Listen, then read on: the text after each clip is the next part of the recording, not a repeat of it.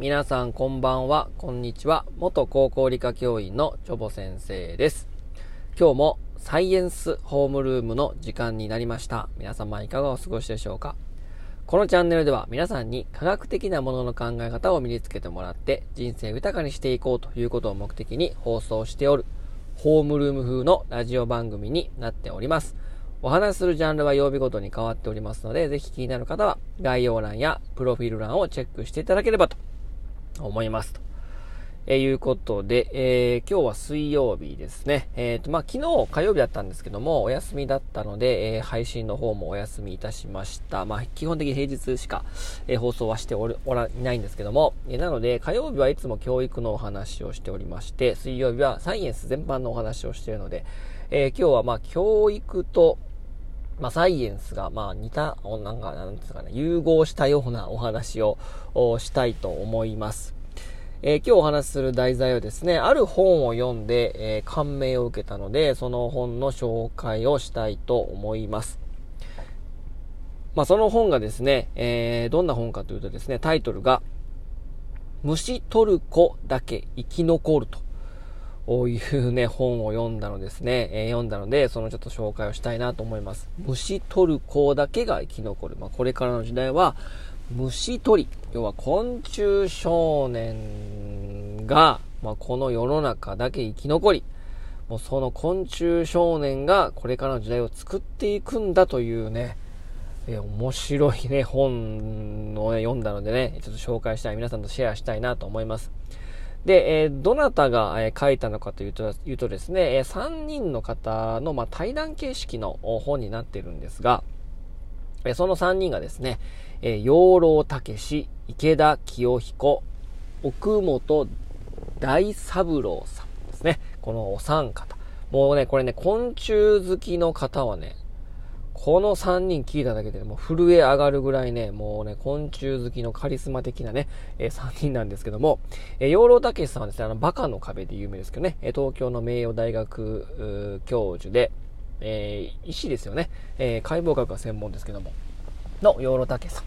で、池田清彦さんは、あの、さんまさんのですね、ほんまでっか TV によく出演されておりますよね。えー、池田清彦さん。えっ、ー、と、池田清彦さんは、早稲田大学の名誉教授ですかね。生物学者の方で。まあ、結構ね、その生物学とかのいろんな本読あの、書いておられるので、私もないくつかの本は、池田さんのね、本はいくつか読んでおります。えー、まあ、初歩から学ぶ生物学とかですね、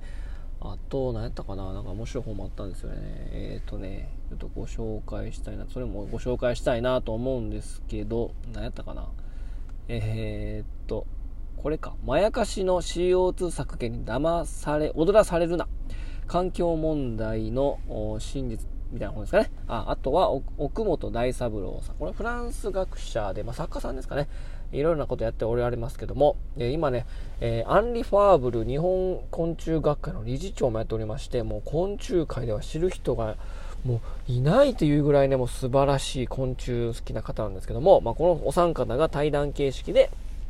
お話しされていて、で、まあ、えー、昆虫と教育の融合的なお話をされているので、その中の、まあ、ね、な内容なんですけども、えー、まあその、もうね、昆虫、虫取りというものが、もう絶滅危惧種、まあ、虫取り好きな子がもう絶滅危惧種となってるし、で、文部科学省のそのガイドラインとかで、もう虫殺すなみたいなね、ガイドラインもね、えー、あるみたいなんですよ。なので、もっぱらですね、今ね、本物を触るんではなくて、昆虫採集といえばですね、セミの抜け殻集めたりとかね、うん、そ、とか、あとまあ、虫キングとかっていうまあ、バーチャルの世界でいろいろありましたけど、まあ、本物を触らない教育っていうのが大体ね、多く増えてきたんですよ。それ何かっていうとね、無駄な殺生はしない。もう虫殺したらかわいそうや、みたいなね、えー、もう感じで、そういった生き物に対して、なんかもう腫れ物を触るみたいな感じでね、えー、生き物を触る授業っていうのはほとんどしてないんですね。昔はね、その、カエルの解剖だとかいろんなことやってたんですけど、今そういったもう学習指導要領からそこから抜け、抜いてますし、生身のものを殺すというものが、まあ、非常にダメなことなんだという感じで、もう完全にこうね、省いてるわけなんですね。うん。まあ、それはそれでね、やっぱ問題だと思うんですよね。で、そのお三方が言ってたのは、もう、昆虫は殺さないくせに人は簡単に殺すみたいなね、ちょっと極論に近いんですけども、おまあそういったその虫取りをやっやってないとですね、人の痛みというものがもうわからないというね、感じ、まあ思いやりがあるというようなものが、えー、亡くなっている子供が増え、まあそれが大人になるとですね、えー、まあ人の痛みがわからないから、まあ、平気で人を殺したりとかね、まあ、嫌なこと言ったりだとか、あまあ、誹謗中傷もそうですよね。ヤフーニュースとかのコメント読むと、なんでそんなこと言うのみたいなね。あなたに関係ないでしょみたいなことでも平気で、えー、コメントとして残したりとかね、うん、する、まあ、心が痩せた人が増えたなということを、まあ、嘆いておられるわけなんですね。うん。で、なぜこの虫取りがいいのかというとですね、えー、まあ、頭と勘と体を使って行うことっていうのは、もう一番、まあ、虫取りが一番いいんだと。お三方は共通の意見なんですけども、で、生きた虫を相手に戦って、で、それを取る。で、もう感性を磨かれるし、もう集中力も磨かれると。で、そこに行ったからといって、昆虫採集行ったからといって、えー、必ず取れるとは、えー、限らない。で、どこに、えー、どんな虫がいて、え、どういったものは、どういったところでよく取れるのかっていうことを、もうしっかりこう考えて行動することができる。で、えー、虫取ったら取ったでですね、えー、今度はこう自分の目でよく見てこう観察する能力も、えー、養いますし、で、文献を調べる。これなんか、なんちゅう昆虫なんかなみたいな、を調べて、えー、自分の中で知識として積み重なっていくと。なので、虫取りというものはですね、科学のこう第一歩になるんですと。いうことをね、まあ、奥本大三郎さんがね、それは言ってるんですけども、あ養老武さん、池田清子さんもその意見にま同意しているということでですね、えー、まあ、虫を取るということがですね、まあ、科学のまあ第一歩なんですよね。うん。で、えー、なぜこういう風な、このなんか虫取ったらあかんみたいな感じになるのかというとですね、まあ、無駄な摂取はダメということで、まあ、命を殺す、その虫を殺すことがもう非常にダメなんだと。いうことで、まあでもね、虫取りを好きな人もいらいますしね、まあ人それぞれ好きなものがあるわけなんですよ。で、まあ虫取りってすごいダメだダメだみたいなこと言われてますけども、他人の楽しみというものをもう徹底的に潰すみたいなあ風潮ありませんか？ね、虫取り好きで、えー、なんか悪いことやってるんじゃないかみたいな感じでね、まあ、世の中そういう流れになってるので、それはよろしくないなと。うん。やっぱりこの子供のうちに、虫取りというものをしっかりやることが大事なんだと。で、感性っていうものはやっぱり子供の頃が一番豊かですから、その時に虫取りダメとかね、えー、そういった楽しみというものを省いてしまうと、非常に心が痩せた、まあ、大人がどんどん出ていって似たような、もう人の言うことを聞くね、えー、間違ったことでも、人がいいって言えば、あ横右習えでね、えー、皆さん同じことをやって、まあ、金太郎飴みたいなあ人材がたくさん生み出されているのをもう嘆いておられるわけなんですよね。うん。まあ、とにかく摂取はダメっていう、まあ、流れなんですけど、もう虫ってね、もうめっちゃ増えるからね。もうめちゃくちゃもう指数関数的にね、個体数もめちゃめちゃ増えますからね。うん、もうなんかもうすぐ産卵するし、もうすぐ生まれるし、もうすぐもう成虫になるし、もうその増殖スピードっていうのは、たかだかその一匹昆虫採集で取って標本作ったからといって、なんかそうかわいそうではなく、うーん、もうめちゃめちゃ増えるからね。うん、あと鳥とかもね、ま、話変わりますけど、鳥とかね、の方がね、虫取ってるからね。うん、昆虫採集の虫取り少年を、そんなね、えー、やいや言うんじゃなく、鳥とかね、もうめっちゃ虫食うからね、虫取り少年の日じゃないよ。めちゃめちゃ鳥ってね、あの虫食べてますからね。うん。えー、まあ、なので、えー、まあ、そういったまあ生物のね、特徴とかも何も抜きにしてね、えー、まあ、ただ殺すのはダメなんだっていうのも、もうどうなのかなと思いますのでね。うん、だからそういった、まあ、やっぱりね、本物を触る。本物を触る経験というものがね、まあ、後々生きてくるんですよね。まあ、いくら、まあ、ズームで授業できるとかね、オンラインで授業できるとか、わざわざ学校行かなくてもいいとかね、わざわざリアルなものを触らなくてもいいとか、えー、言っておりますけども、やはり本物にかなうものはないです。オンライン飲み会とかね、えー、言ってますけど、なそういやっぱりね、実際リアルな場で行ってね、えー、顔を合わせて飲み会するとかね、えー、友達と会うとか、やっぱそれに勝るものはね、やっぱないんですよね。いくらバーチャルが発達したところでね、メタバースどのこうの言ってますけどね、やっぱり本物を触らないと、うん、ダメなんですよね。で、まあ、ノーベル賞受賞者とかですね、あと、チャールズ・ダーウィンにしても、まあ、ファーブルにしてもですね、やはり、まあ、もともとは昆虫少年で、まあ、それをね、えー、題材として研究してるわけなんですけども、そういった、まあ、昔からあるね、感性というものを、やはり本物触って、で、特に一番その感性を築けて、えー、より際立ったものにしていくためには、やっぱり幼少時代に虫を触ってるか、まあ、ここが、えー、非常にポイントなんだと。いうことをね、まあ言っておるんですけども、まあまさしくね、まあその通りだなと思うんですよね。うん、何か気になることがあったら、もうそれを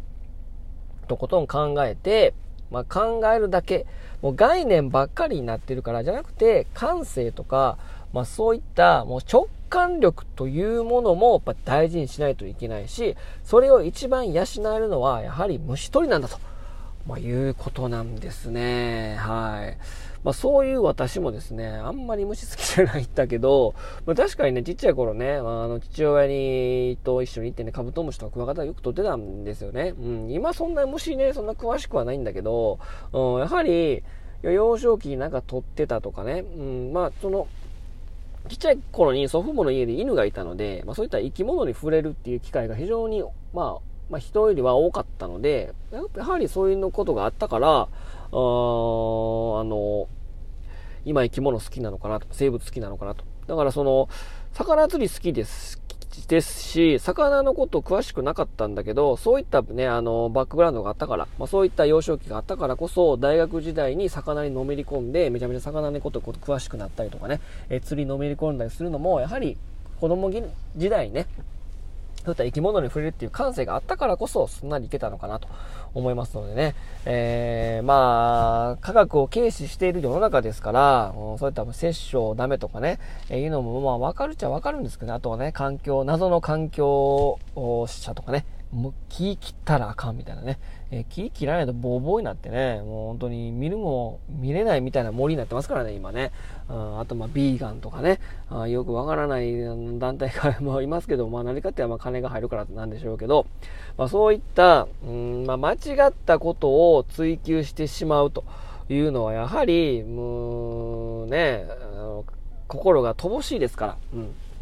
皆さんもやっぱりね、若いうちから、まあ、そのお三方はもう二十歳超えたらもう虫取り網持って山行ってももう感性がもう、もう出来上がっちゃってるから意味ないとか言いますけども、私はまだ遅くないと思います。うん、遅くないと思いますし、身近に科学、身近に理科というものは転がっておりますから、えー、自分たちの身近で、なんかこう、研究したいなとかね、これなんかどうなってんのやろっていう小さな疑問から始まってですね、本物を見る、本物に触れると、そういった経験がですね、これからの時代を作っていく子供を作るのかなと。まだ遅くないです。一緒にやってみようよみたいな、お子さんいる人は、えー、虫取り取ら取らんかったけども、一緒にやってみようよということで、一緒に何か虫取りやるということがですね、まあこれからね、令和の時代を生き抜く、ね、大人を作っていくのかなと思いますので、ぜひね、大人になった皆さんも、えー、童心に帰って、もう子供の頃に帰ってね、えー、虫取りしてなかった人も、虫取りしてた人も、やはりフィールドに出かけて、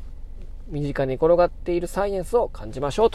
というお話でした。えー、この本ですね、え、虫取る、虫取る子だけが生き残る本はですね、えー、まあ、Kindle、私 Kindle で読んだんですけども、電子書籍版でもありますので、えー、非常にお手頃な価格でありますから、お三方の対談式で語られてますので、で、まあ最終的に、あの、最終的にっていうかね、お三方ともね、虫減ったよねって嘆いてます。虫減ったよねと、取れる虫が減ったよねということを嘆いてますので、そういったね、えー、環境問題どうのこうの言ってる割には虫減ってるからね、もう地球の温度がどうのこうのじゃなくて、もう身近な虫が減ってるっていうことも、ちゃんと目に向けた方がいいよね。あの、あのゼロカーボンとか言ってないで、もう身近なものが減ってるってことは虫取り証明減ってるし、虫を取れなくなると感性が乏しい人ばっかりになっちゃうから、そこはちょっとね、いけないと思いますから、えー、身近なことから、えー、コツコツとね、やっていきましょう。なんか西川清みたいになりましたけども。はい。ということで、えー、今日はこの辺にしたいと思います。ぜひこのホームルーム聞いたよっていう人はいいねを押していただけると、このホームルームに出席したということにしますので、ぜひね、そちらの方もよろしくお願いします。え毎週木曜日はケン先生とコラボ配信をしております。ます。毎週金曜日は18時からライブでホームルームということでライブ配信もしておりますので、ぜひね、そちらの方も聞いて、え、ください。よろしくお願いいたします。ということで、今日はこれで終わります。さようなら。おやすみなさい。